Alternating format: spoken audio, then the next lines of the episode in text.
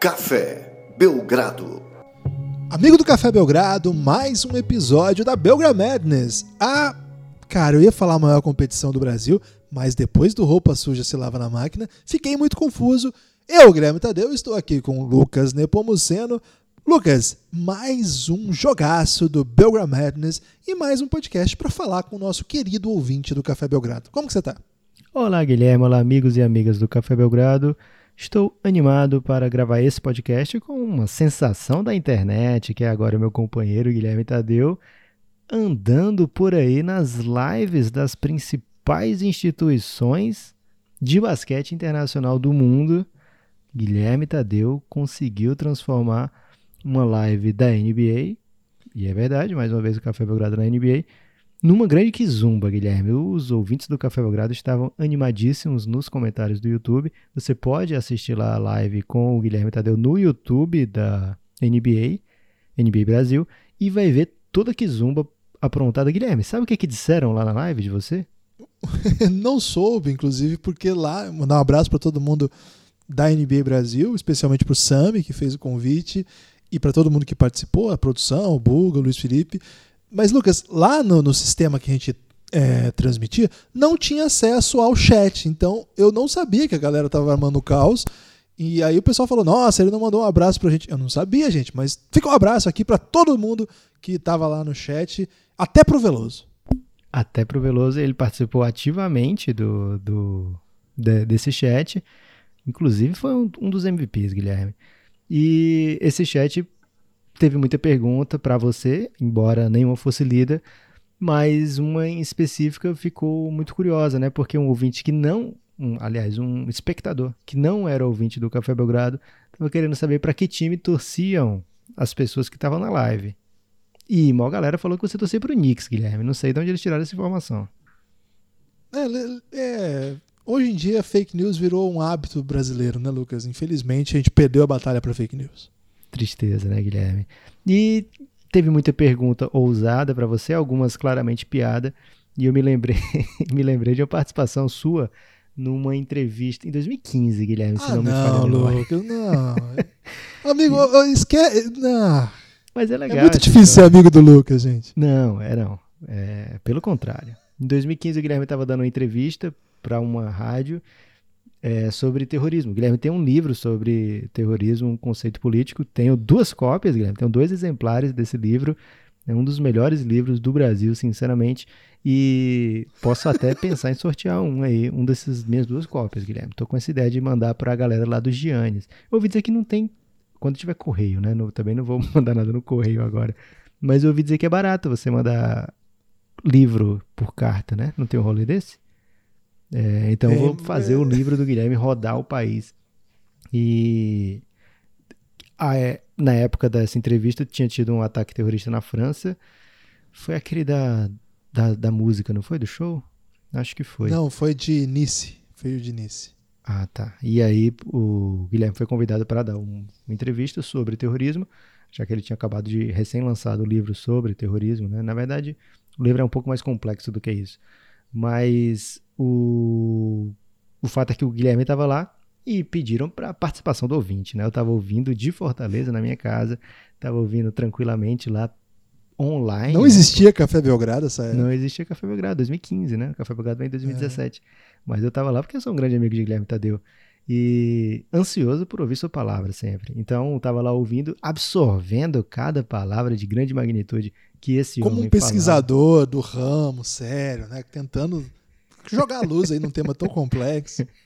E o, o cara pediu para mandar pergunta pelo Twitter, né? Então eu mandei, é, não lembro agora qual era a rádio, qual era a arroba, mas eu mandei lá arroba, na esperança de ser ouvido, mas duvidando, né?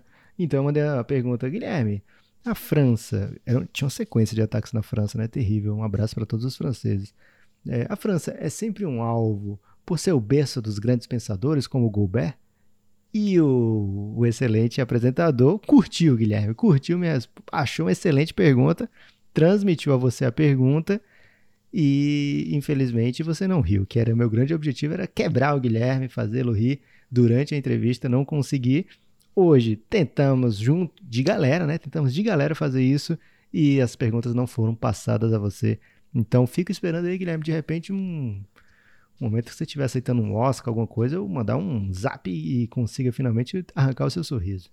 Aí as pessoas não sabem porque o desejo meu e do Lucas é a carreira solo, né? Porque é, é muito difícil conviver com uma pessoa assim. que isso, cara. A gente é amigo, já fomos. O Nepopod vem, o, eu nem sei como é o nome do meu podcast solo, mas não tem condição, Lucas. É, tem, hora que, tem hora que chega, sabe? Sabe o que então, é que então vem também, Guilherme? O que que vem? 2004 contra 2011 simplesmente o último confronto das oitavas de final desse Belgram Madness. Então, é o último esse, Lucas? Das oitavas de final, sim. Temos um Caramba. episódio exclusivo no YouTube e já seis aqui no feed do Café Belgrado normal.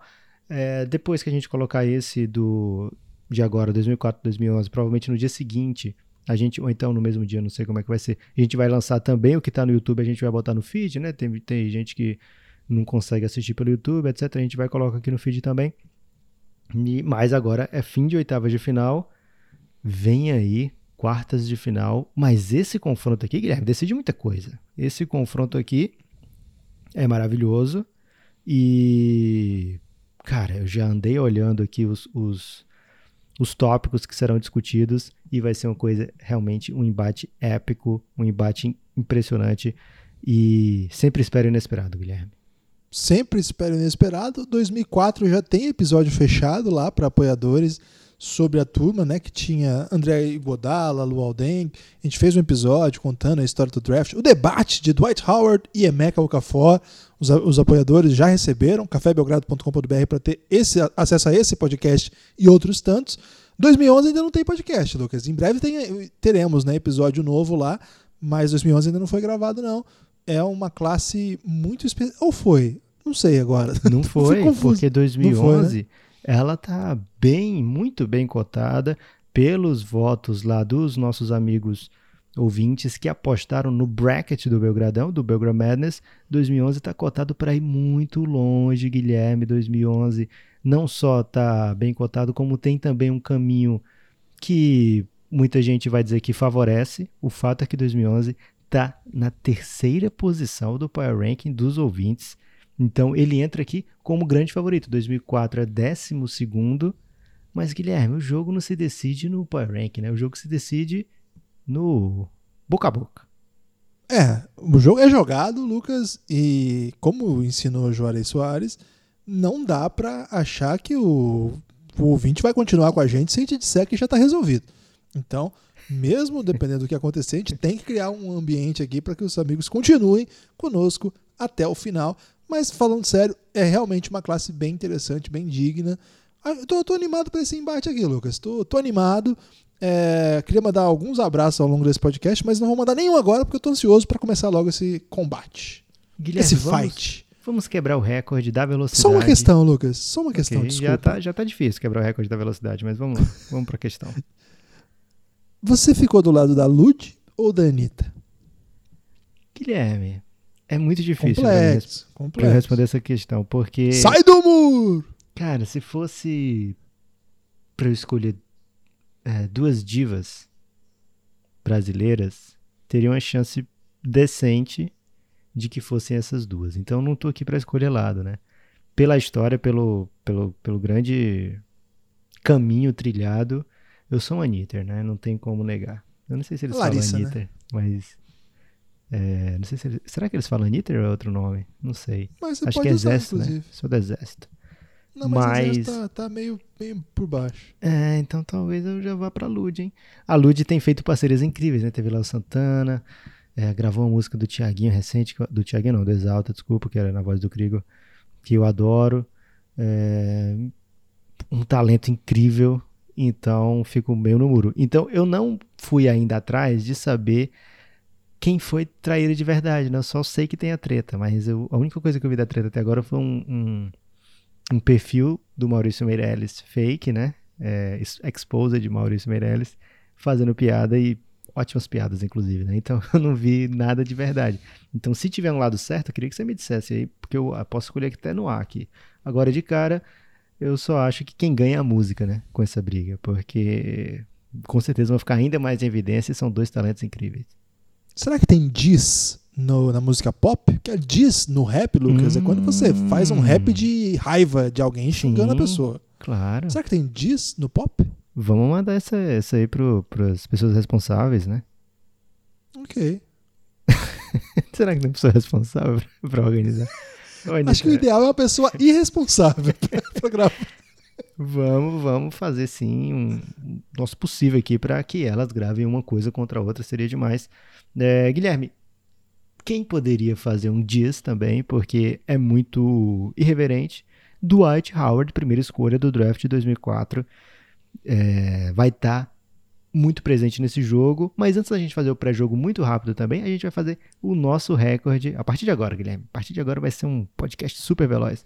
É, a gente vai explicar da maneira mais rápida possível, porque aqui é a última rodada da oita- das oitavas. Quem está escutando isso aqui provavelmente já escutou os outros. Então vamos apenas relembrar as regras. É um jogo disputado em quatro quartos, cada quarto vale um ponto. O primeiro e o terceiro quarto são completamente subjetivos. O segundo quarto tem uma regra objetiva nele. O quarto quarto é uma disputa de quintetos. Né? O primeiro e o terceiro quarto são sorteados aleatoriamente com o pessoal do Don't, atualmente é Don't, o nosso grupo de apoio lá no Telegram. Se você quiser participar do Don't, que eu inclusive te recomendo fortemente que você participe. É, você vai lá no cafébelgrado.com.br procura o apoio Insider. Então esse pessoal sorteou os critérios do primeiro e do terceiro quarto. No segundo quarto é quem teve mais All-Stars em certo período. No quarto quarto, disputa de quintetos. E se tiver empate depois dos quatro quartos, prorrogação, Guilherme. Ficou muito confuso. Prorrogação. Não, foi, se, a, pessoa ficou confusa, Lucas, a culpa é dela, né? Nesse caso aqui, a culpa é dela. Perfeito, Porque já foram sete outros podcasts explicando cuidadosamente. Fora o primeiro, inclusive, inclu- Sete fora o primeiro. Inclusive, voto pelo fim da explicação a partir do próximo round, Lucas. É, próximo round não tem mais explicação. Ah, Imagina se, se o, o Marvin Albert vai abrir a transmissão. Olha, a partir de agora os jogadores vão tentar arremessar a bola na cesta. Não pode, não pode fazer goaltending, por exemplo. Aí vai explicar horas e horas de goaltending. Então, a partir da próxima, gente, Belgram Madness é NBA. É... Guilherme, pré-jogo, 2004, 2011. prancheta ou não? Não, prancheta é no intervalo, Guilherme. Não, não Ok. confunda o nosso ouvinte. Pré-jogo, o que, que você. Qual a expectativa? O que, que você acha que 2004 tem que fazer? Case to the victory. 2004 tem que abusar de quem para conseguir essa vitória? André Iguodala, que é um jogador que tem uma trajetória muito peculiar, porque não é um dos maiores da história da NBA, mas tem um título de MVP das finais. Isso aí pode, de repente, um critério peculiar aí, né? De repente pode ter isso aí. Outro fator que já pintou aqui e de repente pode voltar de alguma outra maneira, Anderson Varejão, né? Anderson Varejão está nessa classe de 2004 e é um jogador brasileiro, muito carismático, tem uma trajetória interessante na NBA. Outro fator, Lucas, J.R. Smith. Se tiver a categoria quem fez a maior cagada em jogo de final, ele pode brilhar. Excelente, Guilherme. 2011 tem grandes nomes, né? É, inclusive a turma do K, que não é muito legal a gente falar a turma do K, então vou ignorar esse fato de ter uma galera com a letra K brilhante nesse draft. Mas, Mas, é se um for draft- mais de três, tudo bem, Lucas, porque aí vira risada. Ok, então tem ó, Kyrie Irving, Kemba Uhum. Walker, Clay Thompson, Dois. Kawhi Três não Leonard. pode. Quatro. Quatro. Quatro já é risada. E se quiser abusar, pode botar o Enes Kanter aí, mas aí já não, não participa aí desse, desse grande buffet da Baixou um pouco o nível, né? Mas tá bom. É, então, Guilherme, é um draft realmente recheado de All-Stars, mas aqui não tem nada definido. Aqui é jogão e vai ser definido a partir de agora, Guilherme. Ok? Pam, pam, pam. Gostou? do- Tô, tô na pegada, Lucas. Hoje vai Primeiro ser um quarto. pod dinâmico. Guilherme, olha só que curioso, né? 2004 é um draft da década, da primeira década do milênio, o, e o basquete era ainda outro estilo, né? 2004 é, por exemplo, antes do Steve Nash ir para o Suns. O, o, o Nash vai para o Suns na mesma, na mesma temporada que essa galera vai começar a jogar na NBA, ok? Já 2011 a gente olha os nomes que a gente falou, né? A galera que tá sendo campeã nessa nessa geração da gente, né? Kawhi, Klay Thompson, Kyrie Irving. Então, lógico que são jogadores já dessa NBA, né? Da nova NBA. E talvez aqui esse primeiro quarto, Guilherme, o sorteio do Kleiber França. Grande abraço pro Kleiber França. Tá sumido ele lá no grupo, né, Guilherme? O que aconteceu? Ô, Kleber, manda mensagem lá no Gênesis, pô. Mas, e quando ele estava muito ativo, ele mandou, participou do sorteio e sorteou para este primeiro quarto. Olha só, Guilherme, melhor jogador no low post, ofensivamente ah. falando, né? É, e aí, 2004, Guilherme, tem, além de Dwight Howard, que a gente vai já conversar se ele é realmente um belo jogador do low post, ele tem muitos pontos no low post. Tem Emeka Okafor, que foi novato do ano e vivia ali no, nessa área, mas tem para mim o grande favorito a competir nesse quarto pela classe, que é Al Jefferson. Você lembra do Al Jefferson no post? Pô, tem que ser o Al Jefferson, né? Por mais que os outros jogadores sejam até competentes na, nesse aspecto aí, o Al Jefferson era a vida dele, né, Lucas? A vida dele era o poste baixo. Jogador e ele chega na NBA com pouco glúteo, né? Vai desenvolvendo o glúteo aos poucos. É, verdade. E o jogador de poste baixo, ele não precisa ter necessariamente um glúteo avantajado, Sim. mas facilita, né, Lucas? Facilita porque você é o poste baixo, porque às vezes o ouvinte não está familiarizado com os termos do basquete e fica confuso. Que diabo é um poste baixo?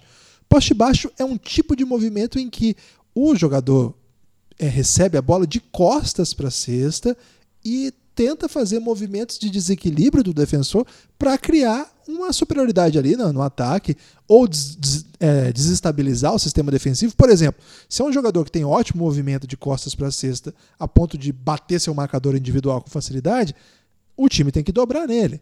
Então, ao você dobrar a marcação, os, o, aquele outro jogador que estava sendo marcado por quem veio fazer a dobra ficou livre. Aí você, se você é um bom jogador de poste baixo, é importante que você saiba passar. Com um passe, você cria total desequilíbrio. O cara que está livre pode arremessar, ou até o cara não arremessa, mas ao cortar ele desestabiliza, porque vem alguém cobrir ele. Então, o poste baixo é uma arte. E dá para dizer, Lucas, que não é exatamente uma arte perdida, mas é uma arte aí que hoje em dia tá de quarentena também, Lucas.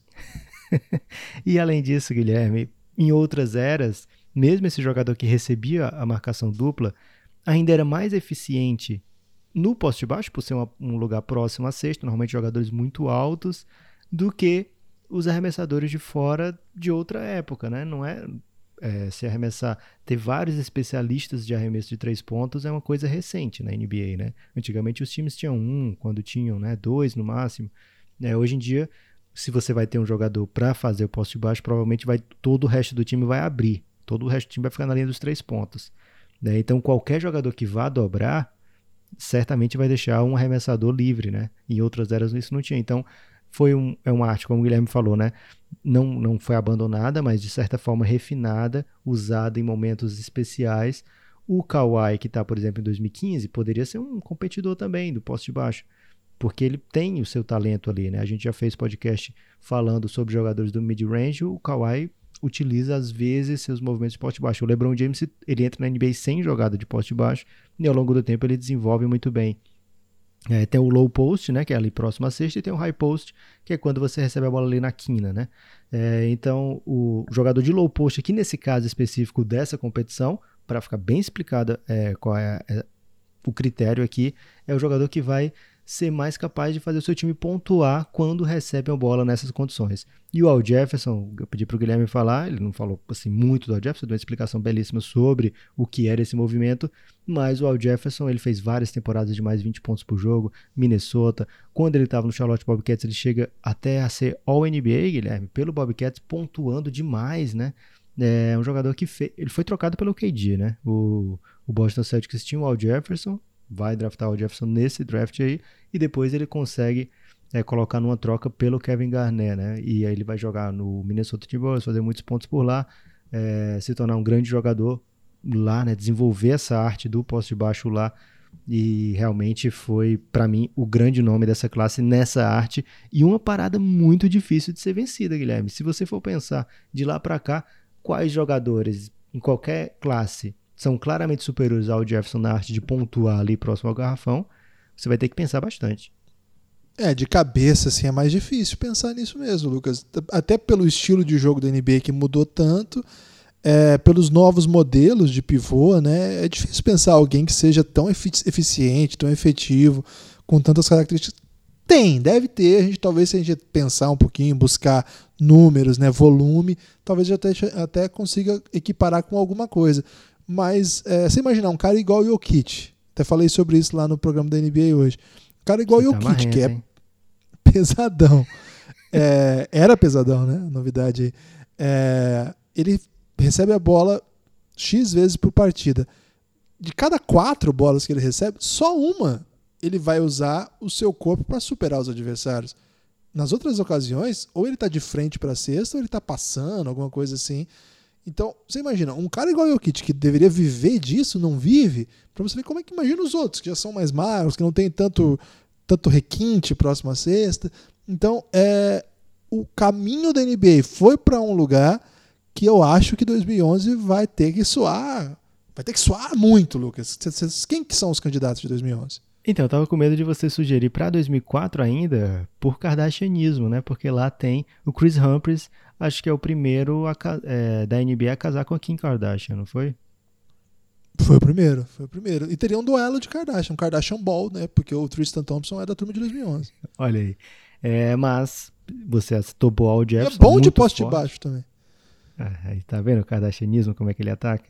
É, 2011, Guilherme tem nomes interessantes. Você falou Tristan Thompson, ele não seria o meu nome, né? É, e ele Não, também não seria o eu meu, acho que mas não é o seu. sabe. né? Só, É. só deixar claro né, que, que ele tá lá. É, mas tem três jogadores aqui, Guilherme, que eu acho que merecem o destaque. É, o Jonas Valanciunas, escolha 5. É um cara que a gente viu no Toronto, né? Assim, muito bom, mas não bom o suficiente a ponto do Toronto abrir mão de todo o futuro que ele poderia ter ainda para ter poucas temporadas de Marc Gasol, né? É, o Valanciunas ele não joga assim grandes minutos justamente por ser difícil na NBA. Se ele fosse o draft de 2004, Guilherme, ele teria sido realmente muito requisitado. É, e como foi também no de 2011, né? Ele foi na escolha 5, saiu na escolha 5. Mas o, o minuto por jogo dele nunca consegue ser demais, né? Outro nome nessa situação, Enes Kanter. Enes Kanter, excelente, excelente, excelente pontuador no poste baixo, cara. Eu falei aqui do Al Jefferson, mas, cara, o Enes Kanter tá na NBA por isso, né? Porque ele não é eficiente em outras situações do jogo.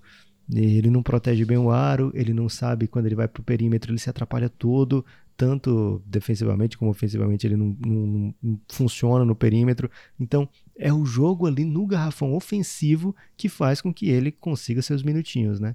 É, então, ele é um bom nome aí, pode ser escolhido.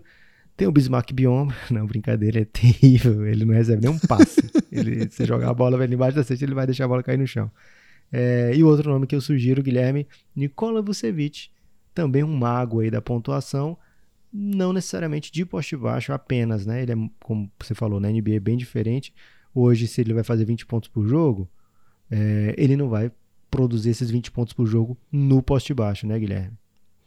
Não, acho que desses aí, ele é o melhor jogador. Certamente é um cara que merece carinho, é uma referência lá do Orlando Magic. Uma ótima escolha, assim, né? Um cara que teve carreira, tem uma carreira muito legal. Dessa classe é um dos jogadores mais interessantes, assim, de você ver o desenvolvimento. Cara, na verdade, nenhum dos três eu acho que são capazes de enfrentar o Al Jefferson, mas você colocou bem a questão do Enes Kanter, né? O Enes Kanter, ele é um jogador que se ele não fizesse isso, ele seria um jogador que não era NBA, né? Não, tem, não teria nenhuma, nenhum atributo. Eu gosto dele como reboteiro, acho ele uma máquina de rebote também. Também. mas tira, tirando Mas quem é que entra o- em quadra pra pegar rebote hoje? é, hoje em dia é muito difícil. Não tem mais um Red Evans na NBA, assim. Não, dá pra, pra ter um cara desse em quadro. Então, se não fosse esse talento monumental dele com a mão ali, próximo à cesta, o touch, né, uma compreensão do, do ataque, né, assim, próximo. Quando ele tá com a bola, sendo defendido num contra um nessa situação de poste baixo, eu acho ele muito bom mesmo, muito melhor do que esses outros aí. Embora seja um jogador que eu não gostaria de ver no meu time, não torço pro Celtics, mas se torcesse pro Celtics, não estaria empolgado com tê-lo no meu elenco num ano que eu acho que Se você deveria... acha que o torcedor do Knicks sente saudade dele? O torcedor do Knicks ele sente saudade de qualquer coisa, né, Lucas? Inclusive, ele festeja Jeremy Lin até hoje. Então, o torcedor do Knicks talvez sinta saudade dele, sim. É, acho que o Celtics precisa de coisa melhor para ser campeão da NBA, como o Celtics sempre, ou mais recentemente, tem tentado ser. De todo modo, acho que vou de Enes Kanter nessa briga aqui. Nessa briga geral ou nessa briga de 2011? Não, É. essa briga local, local. Já falei que nenhum dos três vence ao Jefferson para mim. Também tô contigo nessa, Guilherme, porque eu também acho que nenhum dos três vence ao Jefferson. E também acho que o Enes Kanter merece sim esse reconhecimento. Então, ponto para o Enes Kanter, apenas um ponto moral, enquanto o Jefferson leva o ponto de verdade. E aí, Guilherme, já começa a aleatoriedade aqui do Pilgrim Madness, é loucuras, não, não de março, né? São loucuras generalizadas. Então, não é porque 2011 está em terceiro lugar. Tem muita apostador lá na KTO colocando 2011 como finalista. É, não é por isso que eles vão ter aqui vida fácil, né, Guilherme? Aqui o jogo é jogado 1x0 2004, intervalo. Intervalo é hora de mandar um abraço para todo mundo que é apoiador do Café Belgrado do Telegram. Cara, vocês não têm ideia de como tá difícil esse momento, de fato, uma evasão aí dos nossos apoiadores. A gente pede que se você gosta da gente e tiver condição, que volte, por favor. E se você ainda não é nosso apoiador, que venha conosco, porque a evasão tá brava, tá brava mesmo. A gente recebe um alerta de e-mail toda vez que alguém apoia Cara, tá ou muito cancela. triste isso, né, velho? É muito triste que agora, Lucas, quando tem muito cancelamento, você começa a comemorar a chegada de release, né, cara? Quando, quando você começa a comemorar. os release, você tá curtindo o release agora? Cara, quando chega release, é um negócio meio assim, pô, que, que merda, eu dei o release, sabe? É, um abraço para todos os nossos é, ouvintes que são também assessores de imprensa, trabalham com comunicação. Eu sei que é importante isso. Mas quem recebe release dificilmente gosta de receber release.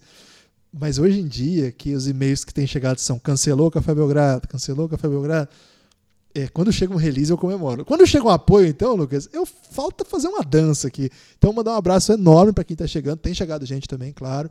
E se você nos no, deixou, cancelou recentemente e tiver condição de voltar, venha conosco, cafébelgrado.com.br. R$ reais você já consegue ter acesso a todo o conteúdo de áudio. R$ reais você vem participar com a gente no grupo. É um plano de apoio de financiamento coletivo para a gente tocar o projeto, mas é também um, um acesso que você começa a ter a vários outros conteúdos, a dá de recompensa mesmo, como se fosse uma assinatura para você ter acesso a uma ampla gama de conteúdos que o Café Belgrado produz, e é muita coisa mesmo. cafébelgrado.com.br pode ser no tele, eu, desculpa, pode ser no, no PicPay. apoia-se, cafébelgrado.com.br, que é boleto, cartão, ou no PicPay, que é o nome que eu estava tentando lembrar e não lembrei. PicPay tem lá Tá também. faltando nove- live, né, Guilherme? Teve um tempo aí que todo mundo sabia que era PicPay, o pessoal tá esquecendo já. Tá faltando live. Saudade da época das lives, hein? Que as pessoas estavam em casa de fato na época das lives, hein? Tem que É lembrar verdade. disso aqui. É, Então- Quando chega e-mail de apoio, Guilherme, agora, atualmente, eu tô pensando que a pessoa clicou errado, velho. Fico preocupado pela pessoa. Eu, poxa, cara, não acredito, Jorge, você clicou errado, velho. Depois, aí, quando ele, ele pede, ô, conteúdo, opa, então ele quis mesmo, fico muito feliz. Grande É, abraço pro então- Jorge, mesmo sendo um Jorge teórico, porque não teve nenhum Jorge, não. O- mas assim, mandar um abraço para todo mundo que apoia com, no Insider, né? Que é o plano Insider lá do Telegram. A gente passou esse final, esses últimos dias pelo Belgra Festival, né? Que é o Festival da Ah, não, Canção. Você vai, ter que, você vai ter que esperar o intervalo pra falar disso aí com mais detalhes. ok, Guilherme. então. Daqui a pouco eu vou falar do Festival da Canção. Intervalo do terceiro quarto. Tá marcado aí Do- falar disso. depois do intervalo do, do, do intervalo do intervalo, no terceiro quarto eu falo do Belgra Festival. Guilherme, segundo quarto, todo ouvinte fiel já sabe que é a disputa de All-Stars, né? Quantos All-Stars tem essa classe? Mas é qualquer época, Guilherme? Qualquer dia que ele for All-Star, conta? Hum, conta pra vida dele, pra família dele, pro, Pro coração Wikipedia. dele, pro Wikipedia, até aí para as outras enciclopédias. Como é que o Michael Scott fala do Wikipedia, Lucas? Ele fala que é o melhor lugar que tem pra você receber qualquer informação, porque qualquer pessoa já mudou isso, né, cara? Depois dessa piada do Michael Scott, perdeu, perdeu a força, né? Muita coisa, mas devia ser assim ainda. Ele disse que qualquer pessoa do mundo pode escrever sobre qualquer assunto no Wikipedia. E isso garante que você tem acesso sempre à melhor informação possível daquele assunto. É uma teoria aí de Michael Scott. É, muita gente leva a fé e fogo, né? Tá no Wikipedia, é verdade 100% absoluta. Mas o Wikipedia andou falhando recentemente agora, colocando muitos empecilhos. E eu não consigo nem colocar, fazer um Wikipedia sobre minhas filhas, Guilherme. Aliás, al- alguém que edita o Wikipedia podia fazer o do Café Belgrado lá, que é meu sonho, Lucas. Meu sonho era ver o Wikipedia do Café quiser. Belgrado. Quem puder, quem tiver acesso ao Wikipedia, por favor, bota lá Café Belgrado. Manda e-mail pro É Guilherme. sonho. Guilherme. O Guilherme já tem o texto preparado, eu acho, sobre isso aí, porque é. Cara, não tenho, mas eu faço agora. Se, se quiser, eu paro esse podcast. E meu sonho era o Café Belgrado no, no Wikipedia. Mandar um abraço aí para todos os editores dessa é, incrível comunidade. Mas falando bem sério, o pessoal trabalha muito sério. E até briga muito lá, Lucas. Tem uma briga danada para editar as coisas. Mas é legal. Só tem um, tem um pouco de, de receio, assim, Lucas. Porque os alunos meus, eles têm alguns que eles copiam o Wikipedia, inclusive a. Como que fala? O, lay- o layout, assim. Aí vem, tipo. Ele não teve nem o trabalho de mudar a fonte, assim, pra jogar né, no trabalho. Ele copia o Ctrl-C e joga na página de Word. Alunos de faculdade já fizeram isso, mas no ensino médio, Lucas, era uma doideira. Eu, agora eu não estou mais dando aula no ensino médio, mas na época eu dava aula no ensino médio, era uma doideira que chegava de trabalho com enciclopédia colado, assim.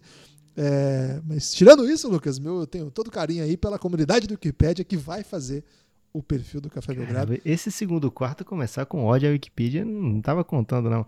É, então, Guilherme, 2011, se você acessar lá no Wikipedia, você vai ver que tem muito All-Star. São nada menos do que sete All-Stars na classe de 2011, mas para contar ponto aqui, tem que ter sido All-Star até 2015 porque são nos quatro primeiros anos, já foi explicado muitas vezes isso aí, é o tempo do contrato de rookie do jogador, então é aquele jogador que chega causando, né? Que já chega, que na hora de renovar já vai falar, cara, eu sou All-Star, me paga. É, então, 2011 tem alguns desses aí, mas não vai ser um número de 7, Guilherme. Isso acaba abrindo espaço aí para 2004 sonhar e ir para o intervalo com 2 a 0. Quer saber a lista? Quero, eu tô ansioso para saber a lista. Kyrie Irving, já em 2013, já é All-Star, foi All-Star seis vezes na carreira. Grande abraço pro Kyrie, tá liderando um importante movimento aí para as pessoas da NBA refletirem sobre como deve ser essa volta, né? Não é simplesmente vamos lá topar e tal. Kemba Walker, Guilherme, seu, seu feeling. Ele foi All-Star quatro vezes, já tô dando essa dica aqui, quatro vezes. Você acha que ele conseguiu ser All-Star antes de 2015? Acho que sim você acharia errado, Guilherme, porque ele foi apenas em 2017 otário. a primeira vez. Achei errado, otário. de 2017 a 2020 foram as quatro vezes que ele conseguiu se All-Star. Um ponto ainda. Depois vem Clay Thompson. 2015 foi um ano especial para o Golden State Warriors. Você acha que Clay Thompson era All-Star naquele ano? Ah, acho que sim. Achou bem, Guilherme. Clay Thompson foi All-Star cinco vezes entre 2015 e 2019, todo ano. Agora, recentemente machucado, não foi All-Star. É, então, dois pontos. Kawhi Leonard. Kawhi Leonard foi MVP de que final, Guilherme? Uh, 2014. Isso, eu perguntei, não quis te botar em pegadinha, mas é porque vocês falaram isso hoje lá no programa da NBA, né? é, desse título do San Antonio Spurs. Então, em 2014, ele foi All-Star, no seu terceiro ano de NBA, ele foi All-Star não, desculpa, ele foi MVP das finais. Você acha que ele foi All-Star antes de 2015? Ah, tem que ter sido, pô. Teria que ter sido, mas não foi. Ele vai ser All-Star tá pela primeira vez em 2016.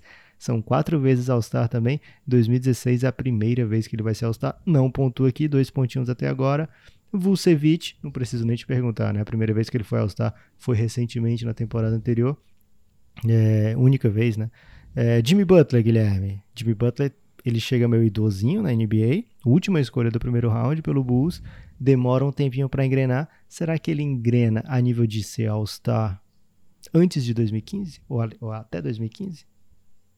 Então, ele demorou, né? Mas eu acho que deu tempo sim, Lucas. Deu tempo sim. Em 2015, Jimmy Butler pontua aqui também. Então, três pontos até agora. O último, Isaiah Thomas. Eu já vou quebrar teu galho, Guilherme, dizer que ele foi All-Star em 2016 e em 2017, nas duas vezes.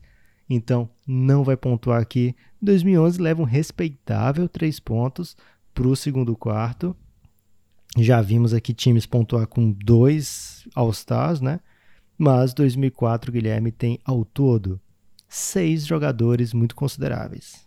Assim, ao falar sobre esse prêmio, né? Al Jefferson, já falei para você que ele foi ao NBA da NBA. All NBA é muita coisa. Ser All NBA da NBA é demais, hein? Porque ele poderia ser é. NBA de outra competição, mas não, ele é All NBA. All NBA da NBA, Lucas, é mais, é mais fácil do que ser All NBA da Euroliga, por exemplo. É, tem esse lado também, Guilherme. Mas a NBA é a maior liga de basquete do mundo. É, mas ser All Euroliga da NBA é impossível. É, aí não vai ter. É, então, o Al Jefferson, você acha que ele foi All-Star antes de 2008 e agora já mudou, né? Porque é de 2004, então tem que ter sido All-Star até 2008. Você acha que acho, ele conseguiu? Acho que ele conseguiu.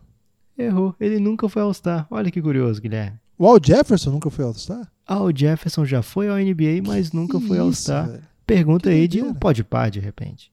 Pode ser, nosso game show lá do Gianni, do Telegram. É, Jamir Nelson, ele teve naquele Orlando Magic lendário lá, que chegou à final. Você acha que ele foi ao Star antes de 2008 ou até 2008? Tem que ter sido, Lucas. Não, eu vou embora. você pode ir se preparando aí, Guilherme. Não vai embora agora, não. Não pontuou, ele foi All-Star uma única Pô. vez em 2009, inclusive o mesmo ano de Devin Harris, 2009. Então aqui já ficou meio no desespero para 2004. Iguodala e Luol Deng foram All-Star pela primeira vez no mesmo ano. Você acha que foi antes ou depois de 2008? Ah, Iguodala e Luol Deng, acho que foi antes. Esse pontuam, Lucas. Esses também não pontuam.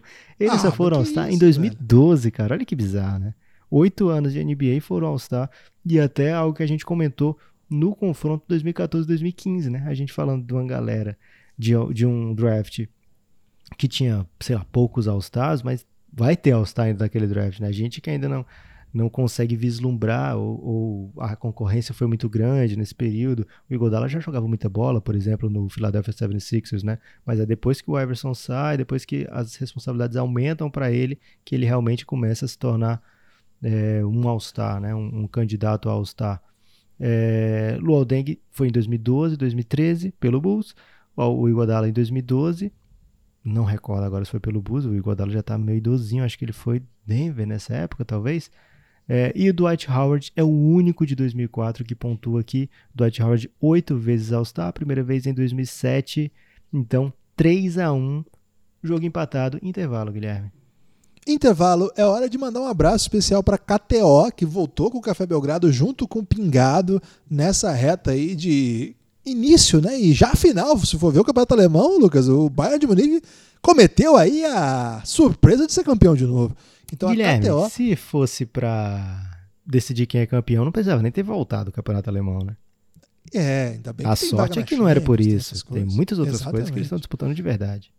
Isso, então o, você continua ouvindo o Pingado lá. Quem não ouviu, volta lá para ouvir o Pingado. Já tem episódio sobre a La Liga. Tem muito episódio muito legal. Como lá, assim, de Guilherme? De futebol? Do Café Belgrado? De futebol? É, é o Café Belgrado está explorando vários caminhos. Tem o podcast de cultura, ah, o Elástico Mental. Não, xaropinho tá proibido aqui, Lucas. Ok. É, xaropinho a gente não. não xaropinho é uma ofensa grave aqui é do Paraná. É, infelizmente. Então, não, não brinca com isso, não. Então, é, a KTO tá conosco. Tem muita. As apostas voltaram. E se você gosta de apostas esportivas, você pode fazer na KTO. Vai lá no Instagram, manda uma DM pro Cassião. Fala aí, Cassião, agora que o Belgradão e o Pingadão estão falando de futebol, me dá aí uma free bet que eu quero apostar aí na Bundesliga. Tumultua ele. A minha dica é essa, tumultua. Me dá o que você puder me dar aí, que o pessoal do Café Belgrado diz que você está distribuindo brindes. é, pode ir lá, arroba KTO Brasil e entra lá no site da KTO.com que vocês vão ver as odds. Ô, Lucas, no último pingado a gente avisou uma combinadinha Real Madrid-Barcelona, tava pagando 1.5. Você vai querer, vai querer ganhar crédito agora por mandar o pessoal é, apostar Real Madrid-Barcelona, Guilherme? Não, o meu crédito é combinadinha tava pagando acima da possibilidade desses dois times não vencerem. Foi só okay. esse o, o critério. Mas é enfim, fica o convite. A galera da, das bets sabe que é sempre bom ter uma bet, uma line boa aí, né? Uma odd boa. Uma então, bet de segurança, né? É, a KTO é legal nisso aí. Se você já está em outros sites aí de apostas e tal, compara, compara lá as odds, você vê que a KTO vai se dar bem. Fala com o Cassião, o Cassião tá com o Café Belgrado, KTO Underline Brasil. Fala aí, compara eu quero mais uma free do que bet. isso, Guilherme. Compara quem é que apoia o Belgradão, né? E tem isso, né? Porque o momento de fato. o que chega de release, o amigo não tem ideia. De repente pode Prancheta chegar. Tati? Vamos pedir pro Cassião aí um e-mail da KTO, Guilherme. Pode dar uma amenizada. Okay. Prancheta tática, Guilherme. Um a um. Não digo que não me surpreendi. As pessoas acharam que seria moleza, acharam que seria um passeio, que a gente tá vendo um jogo duríssimo. É, 2011 conseguiu se colocar bem ali no segundo quarto, né? Mas qual o, o que você está esperando pro, pro segundo tempo, Guilherme? 2011 agora consegue finalizar a remontada. 2004 se apega aí num terceiro quarto maluco e que sempre é aleatório e aí vai pro tudo ou nada na última rodada. O que, que você está esperando aí? Cara, nesse momento eu tô. Como o 2004 já pontuou, eu começo a ficar tenso, Lucas, porque um a um no intervalo é a possibilidade de acontecer uma, uma remontada aí do, do time favorito ou a primeira grande zebra do, já teve uma zebrinha, vamos dizer assim. teve assim. Uma boa mas talvez. É, mas talvez uma super zebra hoje, se o 2004 vencer, seria bem interessante. Então, fico curioso para qual vai ser o critério desse terceiro quarto, porque acho que se 2011 aguentar bem o terceiro quarto, no último período as coisas ficam mais tranquilas. Mas se tropeçar, a coisa fica louca. Guilherme, quer saber a maior? Até a menor, Lucas. Quero saber tudo que você puder dizer aqui pro ouvinte do Café Belgrado. Você falou, né? É, quero ver qual é a doideira que vem no terceiro quarto. Olha quem sorteou o terceiro quarto. Ele. Quem foi? Ele. Sangue do meu sangue. Nepoprimo. Caramba. O organizador do Belgranal, né? O Festival do Belgradão no Pantanal. Ele é Nepomuceno. Grande abraço pro Júnior. Tô numa relação difícil com ele, Guilherme. Então, um momento aí familiar complicado, conturbado. Família é complicado. Por é... conta justamente de participações dele lá, polêmicas para nossa família no campeonato do Podpah, né? Ele acabou entrando num grupo que ofendia a própria existência da nossa família e por isso estamos com relações conturbadas. Mas antes disso, ele fez o sorteio, não foi bloqueado o sorteio por isso, porque foi antes. E ele sorteou para a gente decidir aqui qual draft tem o melhor top 3, Guilherme. Olha só, a gente está falando de um draft de 2011 que tem muito All-Star e tal. A gente falou Jimmy Butler, escolha 30. Isaiah Thomas, escolha 60. Vucevic, 20, é, sei lá, depois da 15. É logo depois do Kawhi, né? Kawhi é a 15. Clay Thompson, 11. Então, nem o Kemba tá no top 3. Então, o que, que tem no top 3 de 2011? Kyrie Irving, excelente jogador, nada a falar contra, mas olha só, o Enes Kanter é o outro craque desse, desse trio, porque o, a segunda escolha foi Derrick Williams, Guilherme. Derrick Williams. O que, você lembra de Derrick Williams da NBA? Cara, o Derrick Williams me enganou. Achei que seria bom jogador. Não foi, né? Foi draftado pelo Timberwolves. É, rodou um pouquinho na NBA antes de, de desistirem dele. É, Ele enganou no... muita gente além de você, Guilherme. Fique, fique tranquilo. É, mas foi um engano que aí apostou no erro, né, Lucas? Quando o engano te pega uma vez, tudo bem, mas a partir da segunda, e foram várias, né? Foram Kings, Knicks, Heat, Cavs e até o Lakers. É... Hoje ele tá na Europa, tá jogando ok, assim, não é um dos principais jogadores, mas é um bom jogador do Fenerbahçe, um grande time da Europa. Jogou no Bayern de Munique, quando entrou para desistiu da NBA foi para a Europa ganhar uma grana e tal. Uh, mas não, não, não tem uma carreira na NBA, né? Acho que a melhor carreira dele, assim, foi o seu segundo ano com 12 pontos por jogo. E de resto foram vários anos com 5, 6 pontos, 4 pontos. Uma carreira para segunda escolha terrível, né? Verdade. E num draft que a gente. Olha o tanto de All-Star que a gente falou aqui, né? É, já 2004, ele também não tem seus melhores, digamos assim. Mas tem o, grande nome do draft, Dwight Howard, 2011. Não pode dizer que tem um grande nome do draft, né? Pode dizer que tem um dos grandes. Que é o Kawhi, né? O grande nome do draft 2000. Tem, tem alguém que compete com o Kawhi? Não, né? Ah, o Kyrie compete com o Kawhi, cara. É porque assim, o Kyrie tem um título que ele mata um game winner no jogo 7, só que é o título do LeBron, aí fica ruim para ele. Mas se tem alguém que compete com o Kawhi, eu acho que o Kawhi ganha, mas que compete, acho que o Kyrie tem um currículo legal. E se não fizesse tanta doideira, talvez ele não tivesse a imagem tão arranhada. O currículo é... do Kawhi é muito mais do que legal, Guilherme. Mas é porque o Kawhi é Kawhi, né? É isso, Kawhi o Kawhi é tem dois MVPs de, né? dois MVPs de é. final. Em times diferentes. É, e dois... em certo momento as pessoas pensam, cara, por exemplo, ele foi campeão agora, muita gente colocou, né? Ele é o melhor jogador da NBA, ou então top 3 o Kyrie, mesmo quando ele mete aquele game winner, ele não é, né? Ele não chega nem a ser o grande nome da sua, sua posição na NBA. Eu acho que é uma uhum. família diferente, um pouquinho diferente, é uma prateleria um pouquinho diferente. Mas, mas compete, enfim, compete. Não é, compete. Não é o, o, debate aqui, né? O debate aqui é qual é o melhor trio, qual é o melhor trio, né? Kyrie, Derrick Williams, Enes Kanter. E a gente descontando aí que essa galera ainda pode ter alguma coisa a mais na carreira. O Kyrie tá bem posicionado para fazer coisa grande ainda na NBA. O, Enes, o já saiu da NBA, o Enes Kanter tá bem perto de sair, né? Tá bem mais próximo do final da carreira do que do começo. E 2004 traz Dwight Howard, Emeka Okafor, que foi o novato do ano, e Ben Gordon, que ganhou um prêmio muito curioso, Guilherme. Qual o prêmio que ele ganhou? Ele foi sexto homem do ano, mas no ano de rookie. Ele não é novato do ano, mas ele é sexto homem do ano. No seu ano de rookie já. Doideira, né? Interessante, interessante.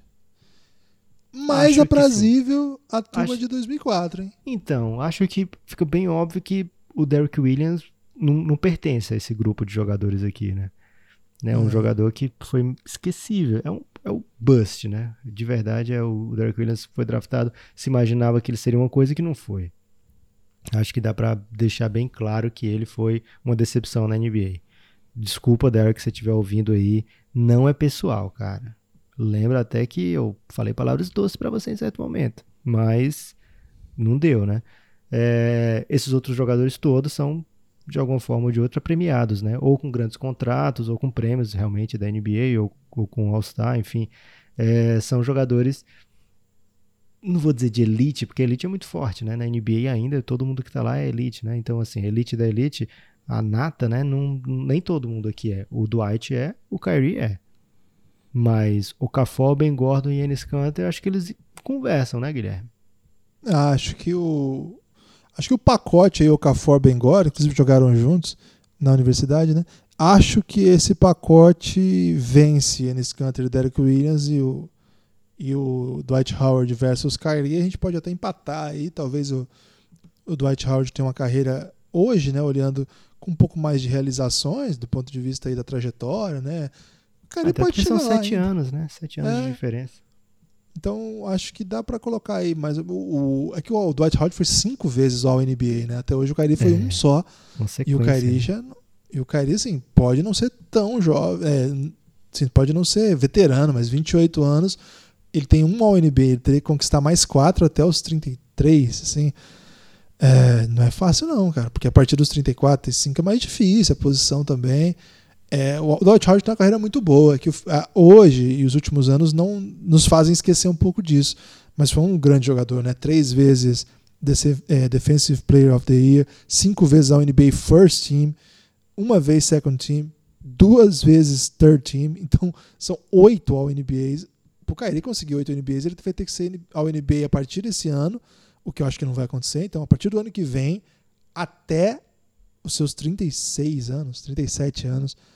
É difícil, hein, Lucas? É, é, acho que dá até para colocar uma certa vantagem pro Dwight Howard, que não tem um título, né? O Kyrie tem, mas que tem uma final cujo ele era o melhor jogador, que o Kyrie não tem. Mas de toda maneira, esse debate não, não importa tanto, porque o, o restante desequilibra bem. Ben Gordon não foi um craque, mas teve uma boa carreira, teve bons momentos. Teve temporadas aí que ele foi um pontuador. Ele era o escolha do Bulls até chegar o, o Derrick Rose, né? Era ele que É. carregava o time em pontuação. duas temporadas de 20 pontos por jogo, né? E o Okafor, ele foi o, o melhor rookie da sua classe, mesmo não sendo o melhor jogador do draft, e teve vários anos de double-double de média, né? Então, acho que o jogo ficou bom, hein, Lucas? Em Cara, Dois a parece um. que o jogo virou, não é mesmo, Guilherme? Porque tá não 2 a virou, 1 Lucas, porque ele já tava ganhando e aí empatou e fez o jogo. Não, mas virou assim, é um meme, Guilherme. Você tem que aceitar os memes. Você tem que sair do Twitter, Lucas. Cara, Ok, não vou discutir, Guilherme, porque agora é intervalo e um prometido intervalo dedicado ao grupo do Telegram. Você quer começar por onde, Guilherme? Tem acho que tem que começar explicando, né, o que, que tá rolando lá. Tá rolando o Belgrade Festival. O Belgrade Festival vai ter três categorias. A primeira já o foi. Belgra Festival é uma categoria dentro das Belgra Olimpíadas. Isso, e vale que, por muitos sua pontos. vez, vale ponto no Podpah também. Vale também. Vale muitos pontos. Ok. Então, o Belgrade Festival tem três categorias. A primeira categoria foi melhor cover. Os apoiadores do Café Belgrado da categoria Insider tinham. A gente mandou um tema, como era o Dia dos Namorados, que era o prazo limite para envio dos vídeos. Era assim: o tema músicas de amor. E a pessoa tinha que mandar qualquer música de amor que ele estivesse cantando.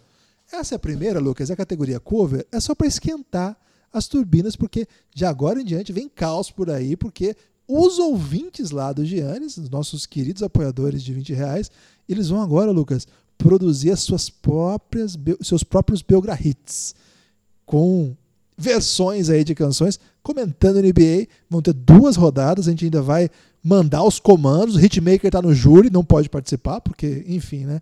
Não pode mesmo. É, Mas- ser uma competição, né, Guilherme? Isso. E nesse primeiro, Lucas, foram sete canções enviadas com vídeos. E, cara, que momento, hein, Lucas? Um grandíssimo momento, Guilherme. É, tem uma playlist quem tiver muito interessado em saber como é que rolou, manda uma DM que a gente vai pedir autorização para quem participou, né, Guilherme? Porque são vídeos exclusivos É, lá pro, pro Porque é, segre- é é secreta, né? É uma, é uma playlist não listada, mas tem essa playlist no YouTube. Se você tiver curioso e spoiler, vale a pena ficar curioso. É, manda um DM pra gente que a gente vê se consegue te liberar esse acesso. Não é fácil, mas tenho que mandar abraço a todo mundo que participou. Seria injusto falar o nome de alguém que participou, porque os sete tiveram a coragem de participar. Nem do Mas- Veriato? Mas então, eu ia falar da esposa do Veriato, né? Que não seria um, um elogio direto ao Veriato, a não ser a capacidade de arranjar alguém que vale a pena ser amado pro resto da vida. Porque ela participa do desse festival, participou como ajudante ali, né? Do, do- da, da peça enviada pelo Veriato e foi, assim, estonteante participação. Grande abraço a todo mundo que participou.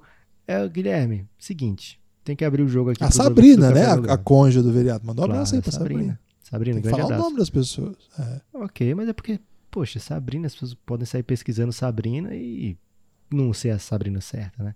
Enfim, é, o festival foi tão incrível nessa sua primeira fase que eu, Guilherme Hitmaker gravamos um podcast de 55 minutos comentando essa Faixa a faixa. e faixa a faixa, né? Fora os critérios que a gente tinha pra dizer.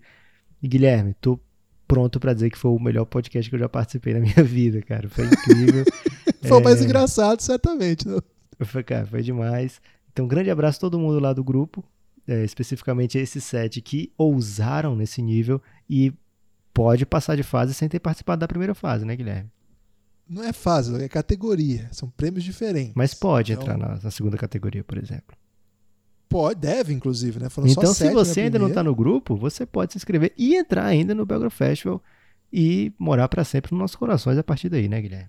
É, com certeza, né? As pessoas que fizeram aí dessa primeira essa primeira participação aí já moram no nosso. Acho que tem que falar o nome dela sim, Lucas, porque eles brilharam demais. Ok, vamos lá então. Luiz, Vamos lá então. Luizão, incrível.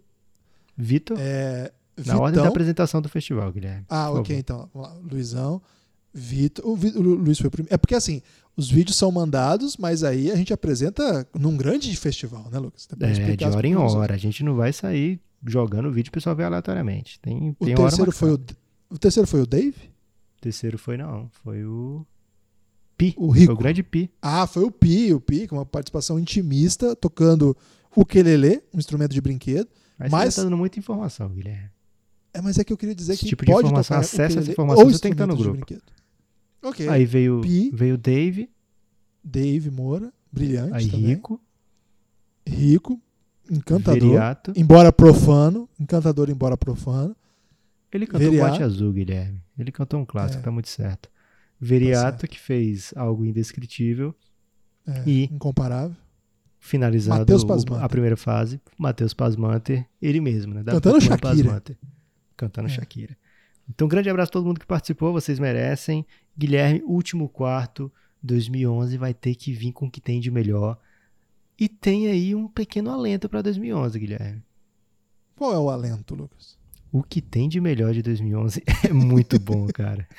Cara, eu acho que a gente pode apressar esse debate aqui, Lucas, porque não vai dar para 2014. O grande 2004. debate aqui seria quem a gente coloca no time de 2011, porque só tem cinco vagas, né? E são jogadores realmente incríveis que podem participar. De cara, para o ouvinte também não ficar assim, ah, mas eu queria saber qual o quinteto que eles escolheram. Então a gente tem que escolher, Guilherme, esse quinteto. Mas dá para adiantar, para ser rápido? O Kyrie Irving tá no time? Tá, Kawhi tá no time? tem que estar. Tá. Clay Thompson tá no time? Tem que estar. Tá. Um segundo melhor arremessador da história. Jimmy Butler tá no time? Tá, tem que estar tá também. Então, um abraço para o Kemba, um abraço para Isaiah Thomas. Grande abraço, realmente dois excelentes jogadores. Mas acho que não dá para eles ficarem chateados, né, Guilherme? E aí, fechando Não. o quinteto, o único jogador de pivô, assim, que dá para dizer que tá no nível dessa galera, Vucevic, né? Tá, tá de bom tamanho, não tá? Porra, timaço, né? Timaço. É... Talvez projetando Cara. para frente, se eles conseguirem passar na prorrogação, talvez eles tenham dificuldade aí no garrafão, Guilherme, nos confrontos. Pode ser, pode ser. Esse, esse é um jogo que eles vão ser muito piores no garrafão, né? Mas É muito talento, cara. E hoje a NBA é muito moderna. Aí no jogo deles eles podem fazer umas doideiras aí. Jimmy Butler Kawhi podem tranquilamente jogar 3-4 ali, marcar o 4. Os caras são muito físicos também, né? E o Clay, cara, é um dos maiores defensores da história. Porra, esse time é demais, hein? O Clay é um excelente defensor, mas é um dos melhores defensores da história? Era isso que você queria dizer? Tá, tá. Se você colocar, se você colocar, sei lá, Dennis Rodman, é, sei lá. Não, não vamos aprofundar não, Guilherme. A gente prometeu. ok, ok. um dos melhores defensores do seu tempo. Excelente, né? E aí, a gente deixou de fora nomes como Bojan Bogdanovic, Tobias Harris, é, que não são realmente dessa família, mas são jogadoraços, né? É, Ó, Isaiah poderiam- Thomas mesmo, né? O Isaiah Thomas, lógico, mas ele pelo menos foi citado, é isso que eu quis dizer. Ah, ok. É, então, um draft realmente incrível. E quando a gente chegar a hora da gente falar desse draft, teremos muitas palavras doces, Guilherme. Já 2004 vem com Pá, um pá, elenco pá. mais enxuto. Porém, é um elenco de qualidade, Guilherme. Dwight Howard, obviamente, vai estar no, no time titular. Al Jefferson, não sei se a gente pode abrir mão desse talento. É um dos poucos que foi ao NBA dessa turma. E aí a gente vai ter que se apegar a uma frase, Guilherme, da regra do Belgram Madness, que é auge, né? E a gente vai ter que lembrar do auge do Luol Deng, por exemplo, que ele era um dos melhores defensores da NBA. Hum, Realmente, assim, mas não é um dos melhores defensores da NBA de maneira geral, né? Era um dos melhores mesmo, né? É, e o Godala, o seu auge, não sei nem dizer qual é o auge do Godala, mas eu sei que é muito bom. E aí, para fechar o quinteto, talvez um Devin Harris ou um Jamir Nelson. Não vai fazer diferença aqui não, né, Guilherme? Ben Gordon também não faz diferença. Tem um- uma classe que ainda tem o Josh Smith, tem o Kevin Martin, um grande arremessador, tem o J.R. Smith, mas falta muito star power aí, né? É, não, deu, não deu o jogo não, Lucas. Aquele jogo que, é- que você vai assistir com certa expectativa, porque tem bons defensores de um lado, mas não dá. né? Cara, Esse demais. dá. Esse- defensivamente esse time é demais, né? Luol Deng, Iguodala, Dwight Howard. Esses três aí, é- eles Dá foram... pra meter um Tony Allen ainda pra ficar um cadeadão sinistro. É, caramba, verdade. É, mas, de qualquer forma, não tem como. É uma classe que tem o Shawn Livingston ainda, né? Uma classe que o, Verdade. a gente falou já, falou bastante do Shawn Livingston, a expectativa que era quando ele entrou na NBA. É, Ô, Lucas, agora, sabe o que, que essa classe tem de maravilhoso? Hum, tô querendo saber. Dois eslovenos. Ah, não. Esse, Dois esse eslovenos. episódio ia ser sem Luca Doncic, Guilherme. Dois eslovenos, assim como o Luka Doncic. É, Lucas, Sasha Vujacic e Beno Udri são draftados no mesmo draft e Eles são rivais, né? É, isso que perguntar, eles são tretados, né? São, eles, eles não se suportavam. Não sei como é que tá hoje. Até teve jogo que eles quase saíram da mão. Eu lembro que eu assisti esse jogo muito empolgado. Foi demais isso aí. É, é um draft que tem também jogadores que eram para ter sido grandes na NBA, né? Como o Sebastian Telfair. A gente falou lá no Reinado que ele era o próximo grande high schooler depois do LeBron James. Como as coisas mudam, né, Guilherme? Mas de qualquer forma, para esse último quarto aqui, não deu para 2004. Então, Guilherme, isso significa o quê? Isso significa que vamos ter a primeira prorrogação? primeira prorrogação em todo o Belgram Madness. Tô muito animado, tô muito ansioso, tô muito assustado também, porque eu tenho que dar uma olhada aqui nas regras, conferir o que, que acontece na prorrogação. Porque apesar de ter é, torcido muito por prorrogações, ainda não tinha tido, Guilherme. Então eu tava esquecendo completamente dessa regra, mas já chequei meus alfarrábios e a, a regra da, da prorrogação é peculiar, Guilherme. Bem peculiar. Qual é a regra da, da prorrogação? Não vai Você ter. não me passou essa regra. Não vai ter propaganda antes, é intervalo. Vou aproveitar. Lucas, quem é Thiago Nakarato? Tiago Nakarato, é, se, se o ouvinte está ouvindo, o ouvinte está ouvindo é ótimo, né? O ouvinte não sabe quem é Tiago Nakarato? Duas palavras. não, não vou usar essa piada não. Mas está muito errado. É, não são duas palavras não, gente. Está muito errado por quê? Por dois motivos. Primeiro, ele é um talento incrível, você já devia saber. Segundo, já teve episódio do Elástico Mental e você não está sabendo ainda, então você está duplamente errado. Mas Tiago Nakarato, Guilherme, é o principal nome da música portuguesa. Posso falar isso com toda tranquilidade, porque é o único nome da música portuguesa até agora que participou do Elástico Mental. Por enquanto, né, Lucas? Por enquanto. Eu falei até Porque agora. nós vamos, nós vamos desbravar a música portuguesa no Elástico Mental, que a gente descobriu que é a nosso nova, nova, nossa nova especialidade. E o Thiago Lucas. Nakarato, na verdade, é mais música brasileira, né, do que portuguesa. Ele aparece assim pro mundo. né? É, o Thiago Nakarato é um cantor português que fez muito sucesso aí no YouTube. Você pode procurar aí Thiago Nakarato por conta de uma aparição dele no reality português, The Voice. E desde então o cara não para de lançar brava, só Fala canções aparição, belíssimas. parece que ele foi eliminado de cara. Não, ele foi muito bem. E, Lucas, desde. Cara, desde que a gente conversou com ele, eu fiquei muito na expectativa de como que a galera, nossa, né, nossos ouvintes, ia receber esse podcast, porque, cara, é um talento incrível, né? O cara é muito bom. Até o Hitmaker elogiou ele, Lucas. O Hitmaker é um, é um público difícil. Então, ouve o lá. Hitmaker, por exemplo, não elogiou ninguém do Belgra Festival, Guilherme. Ele elogiou muita gente, Lucas, mas, Mas não assim, pelos palavras motivos. médias. Não, ele elogiou todos, mas ele Sim. não elogiou o, exatamente o, os talentos musicais ele colocados. Ok. Ele elogiou outras coisas, né? Entendi. É, o- além de tudo, sim, o Thiago Nakarato foi muito gentil, contou uma história super legal pra gente lá no podcast do Elástico Mental. Eu falei pingado porque a gente tem um pingado também, mas é o Elástico Mental, nosso podcast de cultura. Nem ia falar disso hoje, Lucas, mas como foi por prorrogação, abriu essa possibilidade. Então fica o convite. Vai no YouTube aí que você vai gostar do cara, Thiago Nakarato. E aproveita e segue o Café Belgrado lá no YouTube. Botei o YouTube aqui na conversa também, Lucas. Guilherme, no overtime, o que que acontece?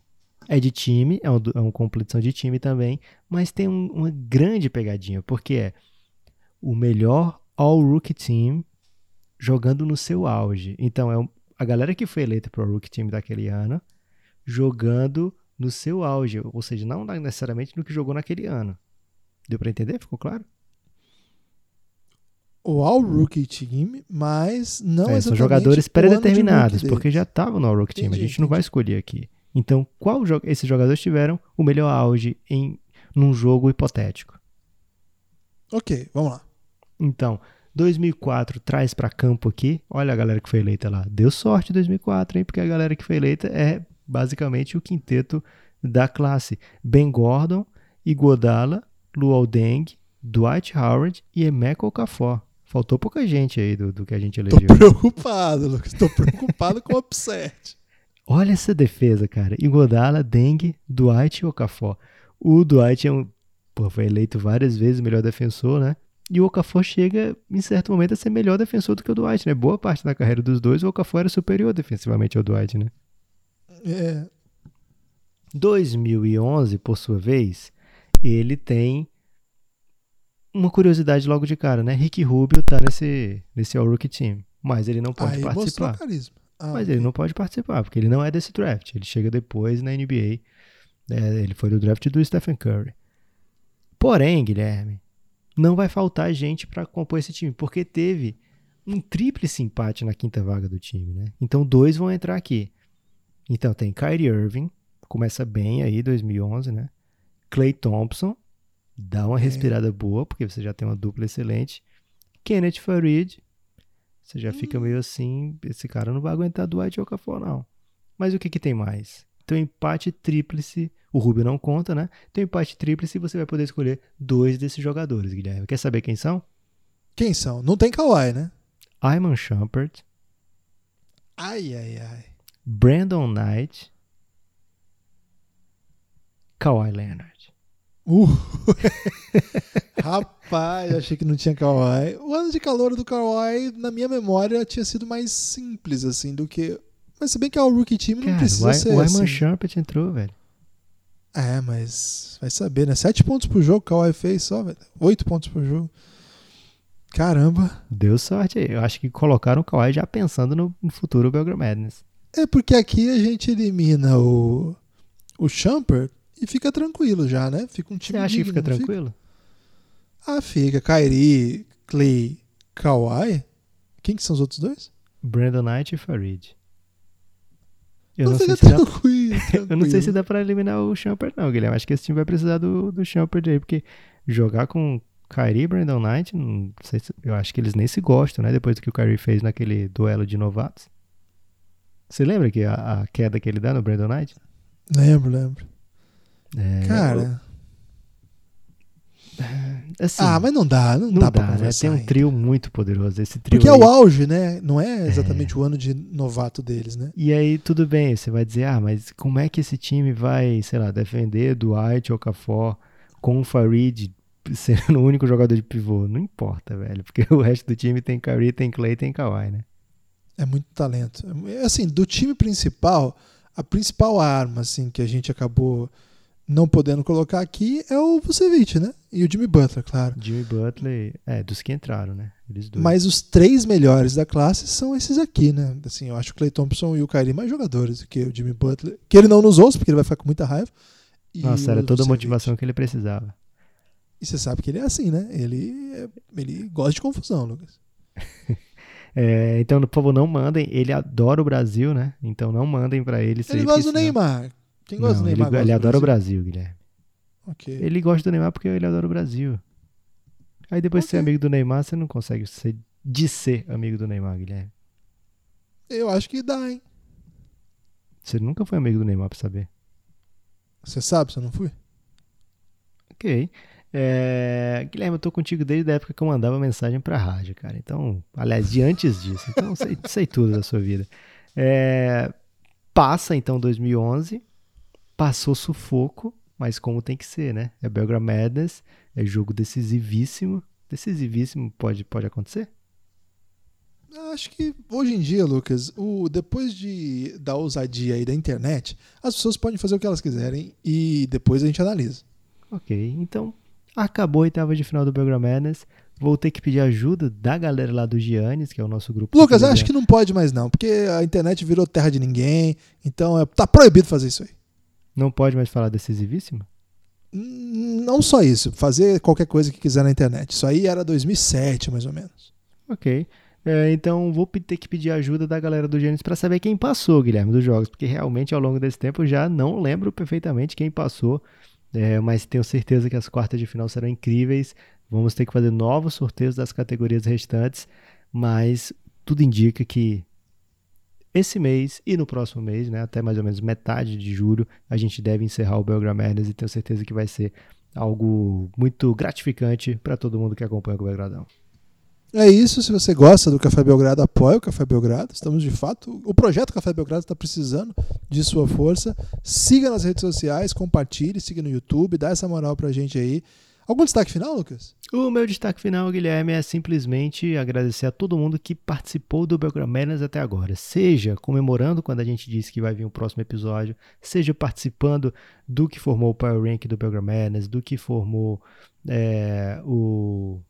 Caramba, ah, quem, quem votou lá, colocou o seu voto no bracket. Essa galera toda mora no nosso coração. Seja comentando no YouTube, seja, por exemplo, Guilherme, comentando na live da NBA hoje. Muita gente pediu lá, emenda aí um Belgram Madness, Guilherme. E o pessoal da NBA não, não topou isso aí, não quis fazer o Belgram Madness na hora lá. Mas a gente emendou. Mas a gente emendou, verdade. É, então, grande abraço para todo mundo que está vivendo essa competição com a gente. É muito especial para a gente, porque, Guilherme, não sei se você está sabendo, a NBA está parada. É, então, ter essa oportunidade de continuar falando de NBA, até mesmo com um certo distanciamento, para a gente não focar em coisas do tipo agora os jogadores fizeram tal coisa, né? Agora vai ser em tal lugar, vai ser de tal jeito. Acho que isso acaba aliviando um pouco e fazendo com que a gente consiga produzir, continuar produzindo podcast do Belgradão como a gente gosta, né? Que quer dizer em volume. Então, um grande abraço a todo mundo que está vivendo o Belgram Madness. É isso, um abraço e siga a gente no Twitter também, o Café Belgrado, o Guilherme Tadeu, Nepopop, não tem o O no Nepopop, porque ele é estrela. Por que você não põe o O, Lucas? Guilherme, eu sou o único Nepopop do mundo. Forte abraço.